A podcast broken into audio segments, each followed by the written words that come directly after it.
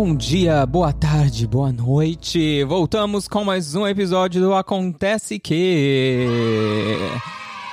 É, eu sou o Lucas Manente. Você pode me encontrar no Instagram através do arroba manentelucas. Temos também a conta do podcast através do arroba acontece que podcast. E e-mail também, caso você queira mandar a sua sugestão, feedback, qualquer tipo de crítica é muito bem-vinda. Acontece que podcast arroba gmail.com com. E hoje a gente vai falar do quê? Hoje eu vou trazer algumas curiosidades, a gente vai falar de aviação, obviamente, coisas que eu sei que vocês gostam e razão pela qual estão aqui. Então, sem muita enrolação, vamos agora para o nosso joguinho do verdadeiro ou falso.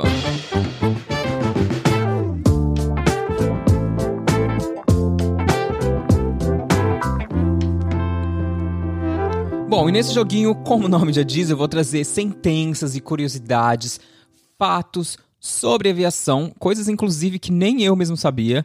E vocês vão ter que me falar se é verdadeiro ou falso. Vou dar um tempinho aqui, jogar um reloginho aqui, um efeito sonoro, porque este podcast, efeito sonoro, temos sim, senhor.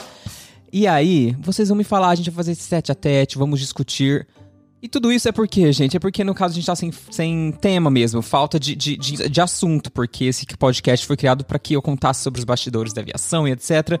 Mas como estamos em terra, sem voar, com, as raízes em solo, coisa que eu não fazia há anos, a gente vai criando soluções. A gente aqui é multitarefado, entendeu? Multitasker.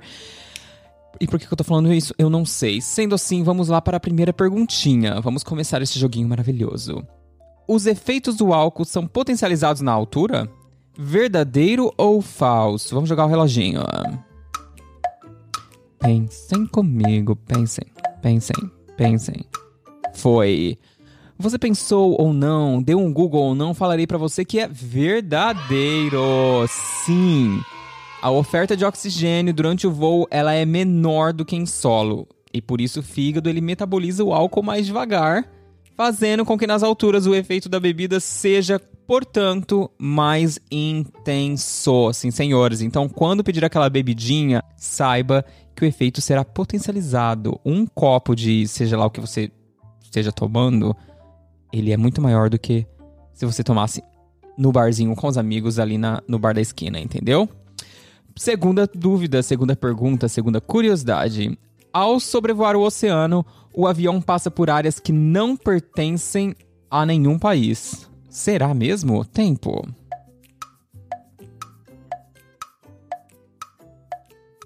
E a resposta é verdadeira. Sim, o limite das ditas águas internacionais é de 370 quilômetros a partir da costa e 71% dos oceanos não pertencem a nenhum país. Ou seja, as chances de passar por água sem pátria num voo são grandes.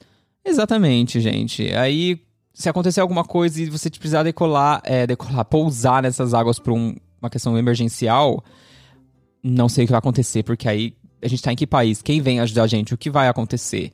Aí é só jogar nas mãos de Deus e ir, né? Porque Deus me livre. Terceira curiosidade. Sobrevoar os Andes requer procedimentos de segurança especiais? Será? E aí, vamos dar um tempinho aí pra vocês pensarem. Enquanto isso, eu vou aqui, ó. Fazendo fantasia no ar. Isso. A resposta também é verdadeira. Na verdade, esse jogo é o jogo da verdade. Não, sim. A resposta é verdadeira porque 10 minutos antes de, de sobrevoar as montanhas, os passageiros devem afivelar os cintos. Isso acontece pois a zona é conhecida pelos seus tremores. Não sabia disso, informação inédita para mim. Nunca sobrevoei aquela área, então fica aí a curiosidade, inclusive para Moá. Vamos de mais perguntinhas? Vamos de mais dúvidas? O radar de uma aeronave não pode detectar turbulência. O que acham dessa? O radar de uma aeronave não pode detectar turbulência. Ih, gente. Eu tenho certeza que vocês responderam falso, mas a resposta aqui é verdadeira. A turbulência ela pode ocorrer tanto em tempo claro, sem nuvens, como no meio da chuva, e o detector de um avião não pode prever isso. É o que a gente chama de turbulência de céu claro, que é aquela turbulência que quando a gente está no briefing, o comandante vem para falar sobre, ah, vai ter isso, pode ser que a gente tenha turbulência, etc, porque esse tipo de turbulências os radares não conseguem detectar. É por isso que acontece às vezes você está no meio do serviço e do nada a aeronave dá aquela chacoalhada e a gente fala: opa, o comandante não avisou, porque quando é uma turbulência já prevista, o comandante fala: olha, em cinco minutos vai começar a ficar feio, sentem, cancelem o serviço. Mas nem sempre isso pode ser previsto e por isso que a gente chama de turbulência de céu claro é, e os radares não conseguem detectar tal turbulência. Próxima curiosidade. Por conta de seus aparelhos de tecnologia avançada, um avião não pode ser atingido por raios. Hum, será, gente? A resposta é falsa. O avião ele pode ser atingido por raios independentemente da posição. Os passageiros dificilmente podem notar o contato e, claro, jamais serão eletrocutados. Mas a fuselagem pode sim ser danificada. Medo, muito medo. Mais uma perguntinha aqui, gente. Ah, essa é fácil, mas eu acho interessante trazer. Vamos lá. O piloto é a autoridade máxima de um voo e tem autoridade até mesmo para decretar prisão a um passageiro. Será, gente, que o piloto ele assume essa função até de policial justiça? Não sei, não sei. Quer dizer, eu sei, mas caso vocês não saibam, a resposta é sim verdadeira. Aham. Uhum. Ela é verdadeira. O piloto ele é a autoridade máxima real ali. Ele tem é, em ares, né? Quando a gente está voando, total autoridade para decretar o que for. Se ele achar que o passageiro está imposing qualquer tipo de, de uh, threat, de ameaça para a segurança do voo, ele tem autoridade de mandar os comissários é, algemarem esse, esse passageiro e mantê-lo algemado até posar em solo e entregá-lo para a justiça local.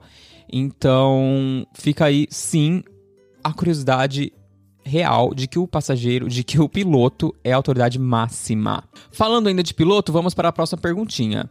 Durante um voo, alguns pilotos, quando têm sono, dormem tranquilamente em seus assentos. Será, gente? Mas e aí? Fica aí, deixa aí o, o, o avião a Deus dará? O que vocês acham?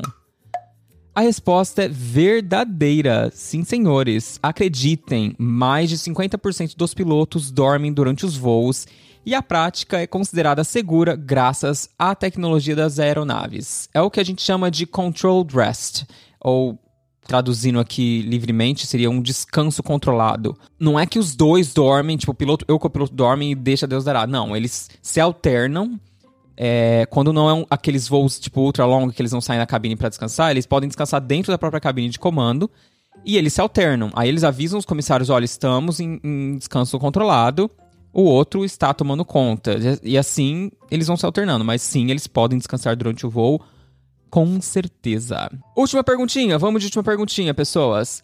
As mesinhas dos aviões são dos lugares mais sujos das aeronaves, pois raramente são higienizados. Será, gente? Hum, não sei. Tanta coisa ali naquele avião, na verdade, produção. Hum, não sei. A resposta é verdadeira. Segundo essa pesquisa que eu tirei, tá, gente? Esse link varia muito dos padrões de higiene de cada uh, empresa aérea. Mas, segundo Travel Math, o número de bactérias encontradas nas mesinhas foi oito vezes maior do que o encontrado no botão de descarga do banheiro dos aviões. Então a gente tem essa mania de achar que o banheiro é sempre o culpado, sempre o ponto de foco de sujeiras e bactérias. Segundo o Travel Math, esse ponto está na mesinha, logo ali na sua frente, onde você come quando viaja de avião. É isso, trouxe essas curiosidades maravilhosas para vocês e com isso vamos para o nosso próximo quadro ajudar almas que estão perdidas neste mundo. Vamos para o Me Ajuda a Te Ajudar. Me ajuda, manente. Manente, manente. Meu Deus do céu, manente, me ajuda. Me ajuda a te ajudar. E o Me Ajuda a Te Ajudar, aquele quadro do programa onde eu utilmente, ou muito provavelmente inutilmente, vou tentar te ajudar dando aquele velho e bom pitaco na sua vida. Isso mesmo, você vai mandar o seu drama, o seu perrengue, e eu aqui vou tentar, na melhor das, das, na melhor das intenções possíveis, te ajudar com o meu conselho amigo. Mas não sei como participar, Lucas. Como faço? Muito simples. Você vai baixar o Telegram no seu celular, vai procurar pela gente aqui no Acontece Que. Só digitar lá no, na área de procura. Acontece Que. Achou a fotinha maravilhosa? Manda um áudio de até dois minutos. Sim, eu imploro, um áudio de até dois minutos contando todo o seu perrengue. E é óbvio, claro que pode ser anônimo. Você não precisa divulgar o seu nome caso não queira. Tem outra opção também, Instagram. Adiciona a conta, acontece que podcast, manda uma DM também, manda o seu áudio via DM, que também serão aceitos. E caso essas duas opções ainda não sejam válidas, não tem importância. Acontece que podcast@gmail.com pode escrever o seu drama que a gente lê aqui sem problemas algum. Por isso mesmo, vamos para o nosso primeiro dilema. E aí, tudo bom? Meu nome é André, tenho 22 anos, eu sou do Maranhão, mas eu moro no Paraguai com minha família. E eu comecei a seguir no final do ano passado, em duas semanas eu assisti as três temporadas do Venham Voar Comigo e um monte de outros vídeos do canal. Eu fiquei super apaixonado pela profissão e tal. E eu sou estudante de medicina e eu disse, meu Deus, eu vou largar a medicina, eu vou é, entrar no rumo da aviação e tudo mais. E foi bem louco. E quando eu descobri agora que tem essa possibilidade de falar contigo por aqui, eu fiquei mais doido ainda para te contar um pouco do meu dilema. É, há dois anos atrás eu contei para meus pais que eu sou gay. E foi todo um processo muito difícil e até hoje é muito complicado. Eles nunca me discriminaram nem me maltrataram nem nada, mas eles deixaram bem claro que eles não que eles eram contra. Até porque meus pais são pastores da Assembleia de Deus, tanto sabe todo esse processo. Eu não é, acho que eles estejam errados porque eu decidi acreditar na Bíblia. Eu, particularmente por ler ela e tudo mais, eu disse que eu acredito naquilo. E eu acredito que eu também esteja errado, mas os sentimentos parece que eles falam, eles falam mais forte do que a gente. É muito complicado. E conviver nisso tudo. E de lá pra cá, eles se tornaram, tipo, muito controladores. Demais, demais, demais. Com quem eu saio, com quem eu deixo de sair, para onde eu vou, que hora eu volto. E é muito difícil. Algumas pessoas dizem assim: ah, mas tu tem que te impor. E eu não me acho no direito de fazer isso porque eu não estou em casa. E até hoje eu dependo deles, são eles que pagam meus estudos e tudo mais. E eu não posso trabalhar, trabalhar por causa da faculdade. Então é, é muito complicado e isso exige muito da gente. É muito, muito, muito difícil. Oh, meu querido. Eu fico feliz que você tenha confiado em mim a ponto de mandar esse caso e eu vou tentar te ajudar da melhor maneira possível. É, Primeiro de tudo, eu quero te parabenizar pela sua atitude é, de não querer confrontá-los, assim, de não querer falar de igual para igual e bater peito e falar é assim que eu sou, vocês vão ter que me aceitar, porque eu não acho que seja esse o caminho nesse caso, entendeu? É, vamos tentar olhar pelo lado positivo primeiro. Embora eles venham de um, de um contexto bastante uh, fechado e religioso e que provavelmente não, não aceita a sua orientação sexual, quem você é, né, na sua essência, vamos olhar pelo lado positivo que é tá tudo certo, assim. Eles falaram, olha, a gente não aceita, tá tudo ok, mas você está aqui. Pelo jeito vocês têm uma relação amigável, mantiveram uma relação amigável depois que você contou para eles e ainda, né, te ajudam nos estudos, te mantêm e te bancam. Isso já é muito legal. Já difere muito dos casos onde meninos e meninas são expulsos de casa, né? Casos absurdos que a gente ouve e vê na mídia. Eu, particularmente, não conheço ninguém, graças a Deus, mas a gente sabe que isso existe. Então, assim, muito legal você não confrontar e impor a sua verdade em relação a quem você é sobre eles para que eles aceitem, porque eu acho que esse não é o caminho nesse caso. Agora, eu acho que é muito importante que você não caia nesse jogo do tipo Ai, filho, tá tudo ok, você é assim, não vamos falar disso, vamos esquecer e vamos ocultar essa verdade e assim tá tudo certo, porque é muito cômodo para eles, entendeu? Você, essa vida acontecer, assim, anos vão se passar e você não vai, não se fala sobre, tá tudo ok, nos, nos almoços em família, conversa-se sobre tudo menos sobre a sua vida amorosa, sua, sobre a sua vida pessoal nesse sentido. É basicamente assim, olha, a gente te aceita, mas não, não fala sobre isso não acho que isso seja legal. Então, assim, aos poucos você tem que mostrar para eles, eu não sei como, assim, porque eu não conheço o contexto da sua família, né? Mas mostrar que você é a mesma pessoa, a sua essência é a mesma, a pessoa, né, a criança que eles criaram, é, o filho que eles criaram é a mesma pessoa, entendeu? E, e aos poucos você tem que mostrar que não é o fato de você ser gay que mudou algo, nada mudou. E e é natural que isso aconteça e que eles pensem assim, porque eu tenho um amigo meu, pessoal, que passou por isso, que a vida dele toda sofreu por ter que se manter no armário e um dia ele não aguentou mais e, enfim, começou a viver, mas assim, a família foi o último caso, até que ele se libertou e falou pra família, uma família também bastante religiosa e bastante evangélica. E, assim, cara, foi muito melhor do que ele esperava. A família aceitou também no mesmos, nos mesmos casos, assim, na mesma, as mesmas condutas, do tipo, olha, não, não, não falemos sobre, não traga namorado e tal, mas a gente aceita. E aos poucos eles foram se abrindo mais, porque ele começou a, aos poucos a mostrar a, os amigos que ele tinha, a vida que ele tinha e que tava tudo ok e que ele continua, continuava sendo a mesma pessoa. E hoje é muito legal ver como tudo que ele acreditava e que era impossível a família aceitar, hoje eles aceitam da melhor maneira possível. É a maneira mais perfeita? Não. Mas acho que a gente tem que respeitar as limitações de cada um, né? Eu acho que cada um tem a sua limitação, da mesma forma que a gente quer que nos respeitem pela nossa essência e por, por ser a gente, por sermos quem somos, em, em contrapartida, tem que o mesmo tem que partir da gente. A gente tem que respeitar os limites do outro e, o, e, o, e a verdade do outro, desde que haja respeito. Eu só perco a linha quando não há respeito do outro lado, entendeu? Quando a pessoa quer impor ou falar que a, a nossa essência é errada, ou começar com, enfim, evangelismo e etc. Aí, aí você tá pegando no meu calo. Mas quando há respeito, que pelo que eu percebo aqui é o caso, a minha maior e melhor sugestão seria, amigo, continuar nessa linha do não confronto, porque você só, vai, só tem a perder você confrontá-los, porque querendo ou não, eles estão te bancando, como eu já disse. Vai soltando uma coisinha aqui, uma coisinha ali. Você viu, viu um filme ou uma série que tem uma, um contexto legal. Traz eles para assistir. Ah, vamos assistir esse filme como quem não quer nada, nem sabe do que se passa o filme. E coloca para eles assistirem também. Ou então, tipo, olha, mãe, olha essa notícia aqui, uma notícia legal. E vai, e vai trazendo isso aos poucos, entendeu? Eu vou deixar a dica aqui de um filme que eu acho muito legal, que eu não sei, inclusive deixa eu pesquisar aqui porque eu não sei o nome em português. Que eu sei que em inglês ele chama Prayers for Bob. Tô pesquisando agora aqui neste momento em tempo real. E este filme, ele é muito legal porque conta, é um filme bastante antigo.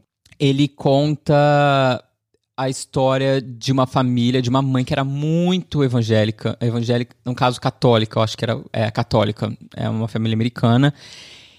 E, enfim, acontece algo com o filho e ela começa a se questionar. Por que, que ela não aceitava? O que acontecia? Será que tudo aquilo que aconteceu com o filho foi culpa dela? E ela começa a questionar os preceitos da Bíblia e tudo que a Bíblia julga e, e traz, assim. E ela vai e questiona pastor e questiona padre e é uma história verídica, o que é muito legal. Passa uma mensagem muito, muito bacana. Então fica aqui a dica, achei o nome aqui. Se chama Orações para Bob. Vou deixar o link aqui do trailer no, no na descrição desse episódio para que você assista. Caso não assistiu, assista sozinho. Se você achar que é algo que a sua família pode se interessar, por que não? Trazê-los para que vocês assistam juntos e discutam sobre. E nem que não haja uma discussão nesse estágio, assim, deixa, planta aquela sementinha, deixa eles assistirem, não precisa comentar nada, não precisa, ah, vamos discutir agora sobre o tema, bater uma DR aqui entre pais e filhos. Não. Se esse não é o momento, beleza, mas você já tá plantando a sementinha, entendeu? Porque eu acho que é muito importante você plantar o questionamento. Eles têm que se questionar. Pera aí, será que é muito errado mesmo o meu filho se dar o direito de viver a essência dele, de ser quem ele é? Será que tudo que está escrito na Bíblia realmente é isso? A gente tem que viver por essa regra assim do. do assim, do, do, do, do 880? Não, não pode. Porque se a gente for viver tudo que está na Bíblia, eu não quero entrar em religião aqui, mas se formos viver tudo que está escrito na Bíblia da forma que a Bíblia prega, e a gente vai ter que mudar muita coisa, hein? não é só isso não, é muita coisa que a Bíblia prega que a gente vai ter que mudar as nossas condutas sociais aí. Então, amigo, muito obrigado pela sua pelo seu drama, pelo seu desabafo. Eu espero poder ter te ajudado um pouquinho de alguma forma, tá bom? Fica com Deus, um beijo e agora vamos para o auge. Se isso não é o auge, eu não sei o que é. E o auge é aquela parte do programa onde a gente traz só coisas boas, dicas incríveis para alegrar e trazer o que? Vida para sua quarentena. Seja livro, série, seja lá o que for, é tudo que vale a pena, entendeu? O auge é o momento de enaltecer algo bom. E hoje é a dica da vida. pode ter certeza, essa série, na verdade, eu nem sei porque eu não trouxe em auges anteriores, porque é a série da minha vida, tá aí no, meu top 3 de séries da vida real, oficial, que é Fleabag. Pra quem não a conhece essa série, por favor, eu imploro, desligue tudo agora. Agora não, termina o podcast que tá tudo certo. Essa série se chama, como eu disse, Fleabag, e vou dar apenas cinco motivos do porquê você tem que assistir ela. Primeiro de tudo, ela ganhou o Emmy, então já tá aí comprovado, já tem o aval do Emmy Awards como melhor série do ano passado, se eu não me engano, creio que sim. Foi, ganhou o Emmy e foi criada pela Phoebe Waller-Bridge. Para quem não sabe, a Phoebe Waller-Bridge, ela é uma atriz, produtora e dramaturga britânica que ela tem, assim, um currículo maravilhoso na comédia, e principalmente no teatro. Fleabag, ela foi criado na Broadway, é, ela é um monólogo, e ela roteirizou e adaptou isso para TV e para quando a Amazon Prime Video comprou os direitos, e ficou simplesmente incrível.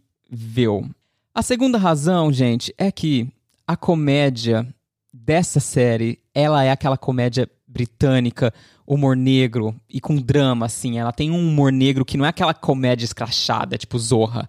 É uma comédia que tá nos detalhes, assim. Conta a história aí, vou, vou, contextualizar para vocês. Ela conta a história de uma mulher que tá solteira, com 30 e poucos anos, e que você não sabe o nome dela. O nome dela é Fleabag.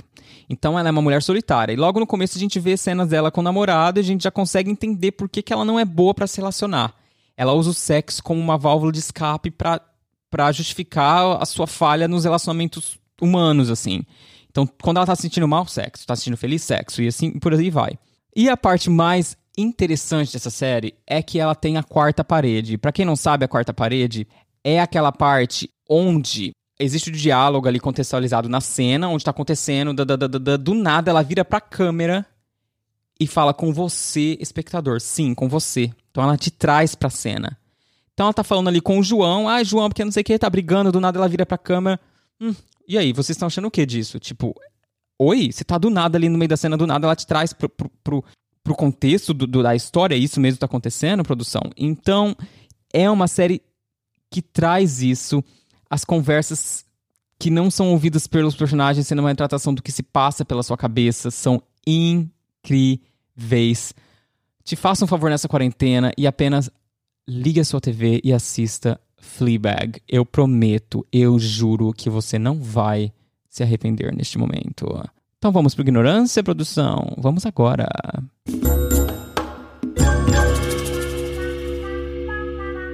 Eu não gosto de ignorância, viu, Vitor? E o ignorância é aquela parte onde a gente vai falar mal mesmo, vai reclamar sobre algo que não vale a pena, daquela notícia que você leu e falou, meu Deus, é sério isso? Que na verdade é o que mais tem, né, gente? Só abrir o UOL aqui que você só vê. Bolso... Aliás, Bolsonaro e ignorância, assim, ó, estão juntos, né? Não tem como, parece que uh, ele consegue trazer o pior de mim. Enfim, o meu ignorância dessa semana não é político, não se preocupem. É Big Brother. Ai, sim, senhores, o fim do Big Brother aconteceu. O que vai acontecer com as minhas manhãs? Eu não sei. Já tô me sentindo só acordo de manhã, porque antes eu tinha Big Brother pra assistir toda manhã por conta do fuso horário, vocês assistem à noite, eu assistia de manhã aqui. Não tem mais, gente, acabou, acabou. Fiquei muito feliz que a Thelminha ganhou, eu achei que foi uma vitória justa. Eu sempre falei aqui que a Thelminha era a merecedora real desse programa, por tudo que ela representa e tudo que ela deve representar e deve servir como exemplo na nossa sociedade, e porque também esse Big Brother tinha que ser de uma mulher, fato. Eu era contra o Babu ganhar por conta. Só porque ele era um homem, assim. Porque esse Big Brother, a história foi de uma mulher, é, foi permeada por elas e deveria ser ganhada por uma delas.